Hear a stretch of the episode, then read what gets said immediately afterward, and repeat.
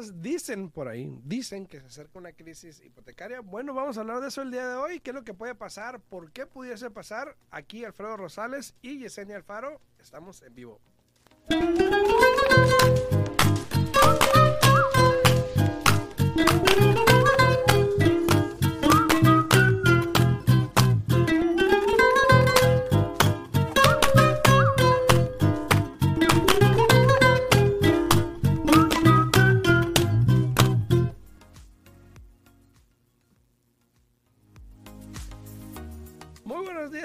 Muy buenos días, estamos aquí de regreso, bienvenidos a todos los que andan ahí por las redes sociales, muchísimas gracias por estar por ahí, gracias a todos los que nos sintonizan a través de la 90.9 FM Radio también, muchísimas gracias por estar ahí sintonizando, no olviden que si tienen alguna pregunta pueden llamar aquí a cabina al 702 eh, 437-6777 702 437-6777 muy buenos días, Yesenia. Buenos días, buenos días, ¿cómo estás, Alfredo? Bien, bien, bien. Aquí buscando algo. Yo estoy cansada. ¿Y eso por qué? Eh, eh, cuando llegué le dije al Alfredo, le dije, oye, le dije, Alexis. o a todos los realtors, o a todos los prestamistas, se les perdió, se les olvidó la memoria, se les perdió el sentido, son nuevos o qué onda, ¿no? No, no, pero- Eh, todo mundo hoy día está hablando de, de- de los impuestos de las propiedades y que el condado, sin dejar de saber a nadie, subieron eh, ese factor o se los cambiaron, etcétera. Bueno, para los que no saben, ¿verdad? Que imagino que es el consumidor, es el cliente, ¿no? Esto de los impuestos ha estado ahí de añalales. Yo empecé en esta industria en el 2001 y desde entonces ya existía eso. Yo cada... Desde entonces la regaban. O sea, en serio, yo, yo en cada firma les doy una copia a los clientes de esta forma que te manda el condado cada año entre abril y mayo para que la llenes diciendo que es tu casa principal y la regreses al condado. Al tú regresarla, ellos te ponen el, el impuesto o el, por- el- el código que utilizan, ¿no? La clave para calcular tu ingreso, perdón, nomás tu ingreso Incremento. para in- ah, calcular el incremento de tus impuestos de casa principal al 3%. El factor es 3% para casa principal, ¿no? Lo único que cambió este año es de que para los inversionistas ese factor subió de 7.7 a 8%. Eso fue lo que cambió hoy día. Pero todo el mundo está actuando como que es algo nuevo. Hay cada gente de bienes de raíces, cada prestamista que está poniendo videos, está hablando, publicando, que, que el condado lo hizo sin avisar. ¿Cómo? ¿Cuándo lo hizo sin avisar si es algo que cada año se hace? Sí. sí. Pero bueno. Y, y, y yo hice un video explicándolo, pero ahora yo no lo voy a poner porque me van a regañar. No, no, pero él, Ahí él está está- los agentes. No, pero él, ahí está poniendo en su video de Sí, que eso es algo que es siempre algo ha existido. Siempre, siempre ha pasado, cada cada, año año, pasa. es lo mismo, siempre decimos. Y Sí. Yesenia una vez trajo la tarjeta aquí. Eh, ¿Por qué? Ujú. Porque pasa muy a menudo.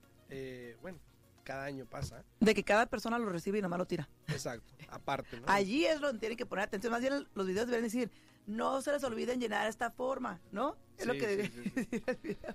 Saludos a todos, muy buenos días. Ya saben, si tienen alguna pregunta, estamos aquí totalmente en vivo. El día de hoy son las 6 con. Perdón, Las las 8, seis. las 8 con 11. las 8 con 11 de la Ahora andamos mañana. perdidos, ¿no? Las 8 con 11, muy buenos días. Pueden llamar aquí a cabina al 702-437-6777. Vamos a hablar un poquito de lo del mercado que está pasando. Estaba leyendo un artículo que tiene mucho que ver con una pregunta que me están haciendo acá en TikTok. Dice que, hola, ¿por qué están regresando las casas que estaban pending al mercado nuevamente? Vamos a hablar de eso ahorita para que sintonices y te quedes ahí. Eh, estaba leyendo un artículo que estaba hablando de la crisis que se puede venir o lo que puede pasar por el incremento en el inventario que tiene que ver con la pregunta que nos hacía aquí Apple User. Apple user. así se llama. Eh, si bien ya hemos estado hablando que el inventario está subiendo demasiado, ¿ok? Eh, si había 2000, menos de 2000 propiedades, ya hay más de 4000, casi 5000, más de 5000 yo creo, no he checado hoy en la mañana, pero ya más de 5000 me imagino. Eh, el inventario está creciendo porque la demanda está bajando. Ahora, ¿por qué hay propiedades que están saliendo de pending a disponibles de nuevo? Tiene mucho que ver con el hecho de que el interés está más alto. Entonces, hay personas que estaban en contrato en una casa y de repente no, no habían congelado el interés y el Exacto. interés les subió de repente y ya el pago era muy alto. O no, o no les calificaban. gustaba o no les calificaba. Tengo una propiedad que está en 370 mil, por ejemplo. En 350 mil estamos vendiendo para un cliente. Eh, el pago ya no quiso seguir adelante con la casa porque el pago ya no era bueno. Creo que el pago le quedaba como en 2.500, en 350 mil dólares. Entonces ya como que era mucho. Entonces, eso está pasando más a menudo, donde por ejemplo las casas nuevas, personas que entraron en contrato en una casa nueva hace cuatro meses atrás, en enero, febrero, marzo, por ahí todavía, y el interés estaba bueno todavía, y hoy en día con el interés al precio que están bajo contrato ya no tiene sentido para ellos, o no califican, o simplemente el pago no les gusta, ¿no? Exacto. Repito, Mari, eh, si revisas el paquete que te di cuando firmaron, el, el sobre amarillo, ahí te di copia de todos los documentos que firmaron, ahí les puse una copia de esas formas, porque hay dos diferentes versiones que el condado manda una o la otra, y si revisas ese paquete, ahí está el número de teléfono donde tienes que hablar para que te manden la forma, o puedes ir ahí directamente tú a la oficina del condado. La oficina está ubicada enfrente del, del ah, Premium Outlet Mall, de, de la. Charleston y del 15. Ujú. Ahí donde está el mall abierto, es el edificio de ladrillo allí a cruzar la calle. Entonces, si revisas tus formas, ahí está el teléfono, ahí está la dirección, te di todo para que miraras el ejemplo de la forma que te iba a llegar. Sí, entonces, eh, esto va a pasar más a menudo. Ahora, viendo las notas, viendo los números, estamos, por ejemplo, entrando como 1.500 propiedades ahora a la semana al mercado, 1.500 al mercado, y están saliendo como 800 en pending del mercado. O sea, sea la mitad, a comparación de como era anteriormente, que entraba la mitad y salía el doble. Exacto. Entonces estamos ahora al revés. Ahora, ¿qué es lo que va a pasar o qué es lo que pudiese pasar? Eh, de que si sigue como estamos, probablemente estamos a qué? A junio, julio ya, Ya casi julio. Ya casi Ya julio. Ya cachi julio. Para agosto, septiembre, yo creo que va a haber por lo menos aquí en Las Vegas, por lo menos unas 6.500 a 7.000 propiedades en el mercado, yo creo. Eh, lo cual quiere decir, se pudiese decir que tiene ventaja un comprador por lo que está pasando, porque igual no hay muchos compradores y el que hay, pues bueno, tiene el dinero y puede, claro, ¿no? Claro. Ahora, ¿a qué me refiero con que el cliente dice que no califique? Bueno, que prácticamente si cuando estaba en contrato estaba en un interés al 4%, por ejemplo, y calificaba para 300 mil, para una casa de 300 mil, y subió el interés al 4%, como ahora el pago es más alto, ya no tiene el ingreso suficiente para calificar para esa casa, ahora Exacto. califica para menos. Exacto. A eso me refiero. Entonces, por ejemplo, las personas que están en contrato, que no han cancelado, eh, que no han congelado, perdón, sus intereses, Ujú. yo creo que tienen que hablar con el prestamista y rechecar todo de nuevo, Claro. porque eso puede haber cambiado, ¿no? Y, y uno de los problemas que tenemos es de que muchos clientes, como cuando se calificaron inicialmente, como tú acabas de mencionar, Alfredo, se calificaron al 4 y algo, al 5 y algo, ahora que ya están bajo contrato y que estamos en una temporada de congelar el interés, no quieren. Porque ellos quieren esperarse a ver si vuelve a bajar. Y, y uno de prestamista tiene que hacer su trabajo y decirle, mira, obviamente tú tienes el derecho de decirme qué es lo que Ujú. quieres hacer. Estamos corriendo contra el reloj, porque en sí, en cuanto estás bajo contrato, ya estás corriendo contra el reloj. Tienes Sí, sí, 30 sí. días por lo general para cerrar, ¿no? Y hay ciertos pasos que se tienen que hacer para que se logre el cierre. Entonces yo le digo a los clientes hoy en día, mira, si te vas a seguir esperando a que baje el interés para congelarlo, pues vas a tener que cancelar, porque hoy en día el Ujú. interés está subiendo todos los días.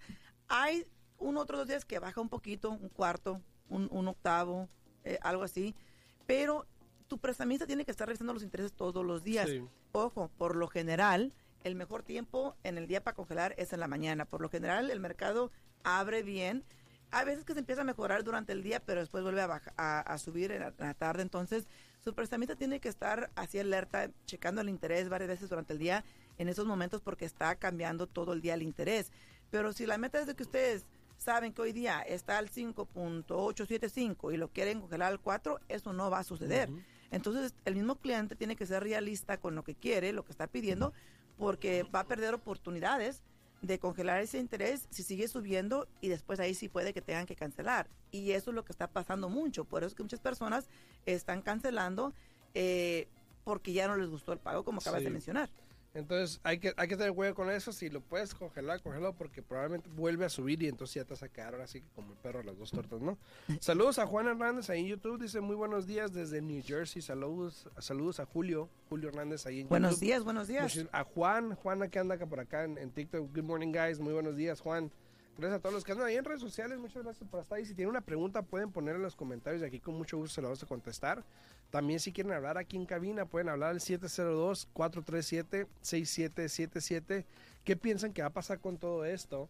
Eh, yo, yo sí creo, la verdad, que van a seguir este. El inventario va a seguir subiendo. Vamos a ver más propiedades. Sí. Eh, alguien me ha preguntado que dice aquí, me ha dicho eh, César Nelly, dice, según ciclos y experiencia, ¿cómo, eh, como cuándo podrías es- como cuándo se podría estabilizar los niveles del interés? La, mes- la mera verdad, yo pienso que el interés lo vamos a seguir, que va a seguir incrementando lo que es todo este año. Eh, al menos, al menos de que algo pase drásticamente en bienes y raíces, eh, el interés lo están subiendo más que nada para tratar de controlar la inflación. Sí. So, al menos que la inflación se empiece a calmar o que algo empiece a bajar de ese lado, el interés va a seguir subiendo. Yo personalmente pienso que el interés va a seguir subiendo todo este año. Pienso que para final del año vamos a estar al interés como al 7 7.125 o 7.25. Eh, pero también pienso que por ahí para finales de enero, para febrero, el interés va a poder volver a bajar a como estamos el día de hoy o un poquito menos. Hay que recordar que en el 2005, 2006, que todo mundo se les borró la memoria o no sé qué pasó, en el 2005, 2006, igual cuando las casas estaban apreciándose a un, a un ritmo, o sea, in- rapidísimo, este, no llegaron a subir tanto como al precio que tenemos hoy, pero el porcentaje que estaban subiendo al precio, si tú revisas, era más rápido que hoy en día, Sí, a como estaban mucho subiendo. más desacelerado. Exacto, y en ese tiempo el interés estaba al 6.57%. Ujú. Entonces hay Y que recordar, y era normal, hay que recordar lo que hemos vivido, este, la mera verdad. Eh, yo le digo diciendo a las personas, si tú estás rentando, haz, haz el intento de mirar para cuánto calificas, en cuánto te va a quedar el pago, cuánto tienes que recibir. Fíjense, estamos que a, a casi a julio, nunca se había escuchado esto, Ya, Julio. pero el programa de Wish todavía tiene fondos, ¿no? Ayer hablé con una agencia y me estaban diciendo que este año han cerrado dos clientes con Wish? Wish, dos. Es que los Dos. DTI son muy bajos. Sí, el porcentaje de la deuda contra el ingreso es muy bajo. Este programa yo siempre te he dicho a ti que es más bien como para una persona que el marido trabaja, gana más o menos bien, tiene una esposa que se queda en casa y tiene cuatro o cinco hijos, ¿no? Para que funcione, la verdad, la verdad. Pero igual si tienes cuatro o cinco hijos, no vas a poder comprar algo para cuatro, cinco, seis personas. Entonces está complicado. Exacto. Y por eso tienen todavía fondos. Ahora, a todas las personas que están acá, Katy, muy buenos días, Katy. Gracias a Cesani- Ce- César ah, Casenali, perdón, muchas gracias. También a muchas Cookies gracias. Gaitán, buenos días, buenos días. También Cookies, muy buenos días. Dice también aquí, Andy, dice, buenos días, tengo un pre- una pregunta. Eh, ¿Cuánto de capital es necesario para comprar una casa de tres, me imagino que de tres recámaras? Ah, de 300 mil, perdón. Pues el capital que le van a pedir si está aplicando con un préstamo del FHA va a ser el 3.5% de enganche, aparte el costo de cierre. Yo lo dijimos aquí hace un tiempo atrás que se preparen, en ese caso, con un 7% más o menos, ¿no? Si vas a comprar eh, con un préstamo convencional, depende de, tu, de tu ingreso, depende de, de tu caso, puedes comprar con el convencional con el 3% de enganche o con el 5% de enganche. Entonces yo diría que igual también le calculen que van a entrar con- de entre un 7 a un 9% de, de, en total, con el gasto de cierre y con el, el enganche. Así es. A todos los que están ahí, a ver, si el interés sigue subiendo, la demanda va a seguir bajando. Exacto. Si tú eres dueño de casa, y te lo digo porque ya he tenido esas conversaciones varias veces, probablemente estás en un buen momento para que vendas tu casa. Ahora, para los que están en Las Vegas y quieren vender conmigo, qué bueno, pero por ejemplo, si tú estás en otro estado y yo no tengo ningún interés, Nada que ver. nada que ver, toma este consejo. Si estás pensando vender o tienes un plan a futuro e implica vender, hazlo ya. Exacto. ¿Por qué? Porque eventualmente el inventario va a seguir subiendo. Conforme vaya subiendo el. Ayer estaba hablando con una persona que me está diciendo que si vendía una casa en 500 mil, 550 mil. No, me- perdón. Me dijo, vendo una que tengo en 500 que vale como 550 o vendo una que tengo que vale como 350. Y mi primera reacción fue, vende la de 350. Porque la 550 va a ser más difícil para vender hoy en día por la cuestión del interés. Exacto. Ya el pago en 550 mil es muy alto a comparación de lo que había anteriormente, que Claro. es lo que está pasando ahorita. La gente, ahora, cuando hay un cambio, siempre la gente se espera. Y esto que está pasando ahorita es muy normal. Claro. Hay un cambio, pum, me voy a esperar un rato a ver qué pasa, todos acá calmados, a ver qué rollo. Y, le- y luego qué. se empiezan a asustar. Ajá, a ver, espérate. Y luego como al mes otra vez, ah, vamos, ok, así va a estar, ok, vámonos. Entonces, eso que está pasando es normal, no te asustes. Pero si eres persona que quiere vender, probablemente estás en un buen tiempo porque mientras más incremente el inventario, menos oportunidad tienes de vender tu casa o vas a tener que reducir el precio para poder vender tu casa. No, y aquí una de las cosas muy importantes es de que si vas a poner tu casa a la venta, que te asegures que tu agente te asesore para que la pongas en un precio adecuado. Si la vas a poner a un precio, un precio elevado, eh, olvídate, porque ahí menos, menos actividad vas a tener y después tú mismo vas a tener que empezar a bajar el precio. Y cuando tú empiezas a bajar el precio, los compradores dicen, mira, él ya está desesperado. Ahí, ahí ya lo vamos a Sí. hacer, nos va a dar gasto de cierre y todo. Por lo general yo diría, como dicen en inglés, rule of thumb, ¿no? El, no sé cómo se dice en inglés. la regla, la regla del dedo, no sé. No sé, El ¿verdad? dedo Pero, gordo. pero por lo, que, lo común, lo común es de que si tienes una casa a la venta, mínimo, deberás de tener mínimo dos am, showings por día.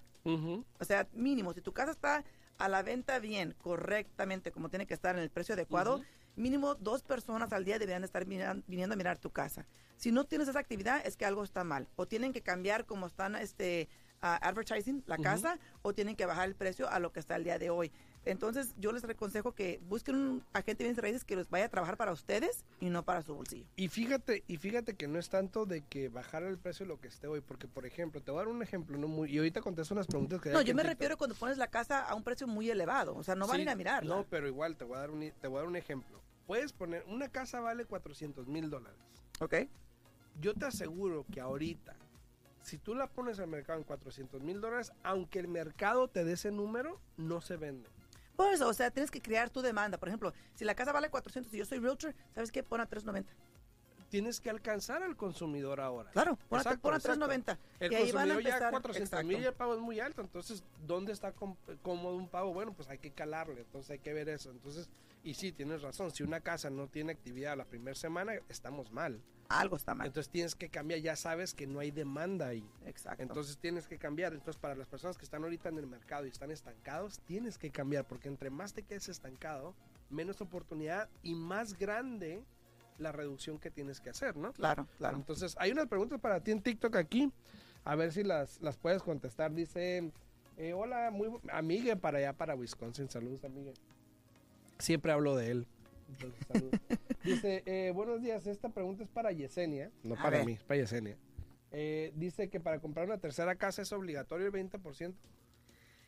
Depende de dónde la vas a comprar. Si vas a comprar una casa de inversión donde tú vives, sí, tienes que entrar mínimo con el 20 al 25% de enganche. De inversión. de inversión, ¿ok? Si eh, vas a comprar una tercera casa para tú mudarte a ella y vas a rentar las que tienes, puedes comprar con el 5% de enganche. Si vas a comprar una casa de vacaciones en otro estado donde tú no estés viviendo, la puedes comprar con el 10% de enganche. Ahora, les voy a ser 100% honesta.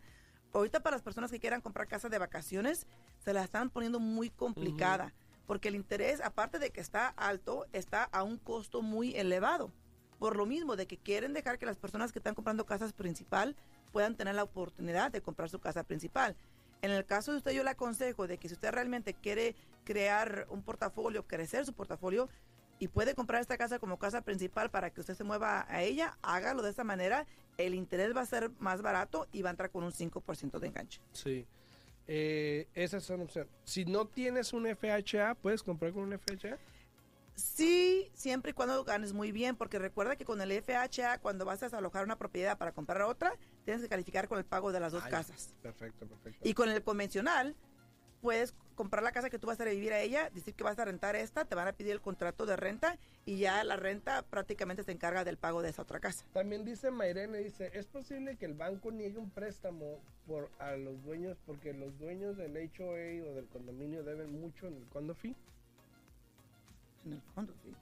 Mm, No, ah, no entiendo muy bien la pregunta. Si, si deben mucho porque están atrasados en los pagos, este, eso no tiene nada que ver con el préstamo tuyo para que tú compres la propiedad. Simplemente ese vendedor tiene que pagar todo el dinero que debe en el cierre antes de que se cierre la transacción, porque tú tienes que recibir un título limpio. Por lo general, cuando están atrasados en la asociación, sale en el título de la casa de que está atrasado o mandan lo que se llama el HOA demand, donde ahí le están exigiendo al vendedor que pague todo lo que, lo que él debe. Así es. También dice Jorge, Jorge Guerrero, 400 mil. Dice, ¿dónde está esa casa? ¿Para qué no llegas a ¿Verdad? Eh, sal- saludos a Lucy No Trejo. sé dónde vivas, Jorge. Saludos a Lucy Trejo y también dice eh, Cookies Gaitán. Una pregunta, yo refinancié con Yesenia, tengo un interés muy cómodo, pero mi casa sigue apreciando. ¿Cómo, cómo comercial, al querer vender, se podría vender a un mejor precio? Como comercial y no residencial, no sé. No puso residencial. No dice como comercial, pero quiero, quiero pensar si Al querer vender, se podría vender a un mejor precio. como comercial Ajá. o Pues como residencial. pues nomás no sé si sí. es la- eso es- a eso se está refiriendo. Dice, dice, tengo un interés muy cómodo, pero mi casa sigue apreciando como comercial. Al querer vender, se podría vender a un mejor precio. Eh, no entiendo muy bien la pregunta, Cookies, pero si usted quiere vender su propiedad, ¿verdad? Hay que tener un plan. Eh, si va a comprar algo más pequeño porque ya su casa es muy grande para ustedes, puede vender su casa, recibir un buen retorno y, y vender la propiedad, agarrar su ganancia y comprar otra propiedad con un enganche más bajo. Eh, el, el que usted tenga un buen interés, pues eso no va a tener nada que ver con qué precio venda usted su casa si es que la quiere vender. Ah, yo recomiendo que si tienen, o dice, sigue apreciando como comercial, no aparece como residencial.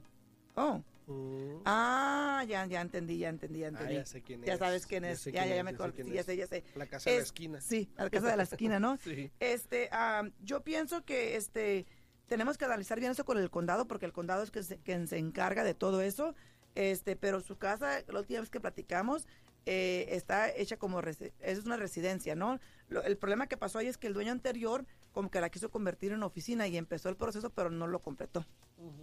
Y mira, voy a contestar dos preguntas rapidito. Eh, una aquí en YouTube que tengo de Josefina. A todos los que están en redes sociales ahí antes de irme, por favor, no olviden darle like al video, no olviden eh, compartirlo, no olviden comentar si tienen una pregunta. Pero bueno, voy a contestar dos aquí últimas. Una de Josefina Torres, que dice, buenos días, ¿cómo someterías una oferta si, tienes, si te piden 60 días después del cierre? Gracias. A lo que me imagino que Josefina se refiere es a un rent-back. ¿Ok?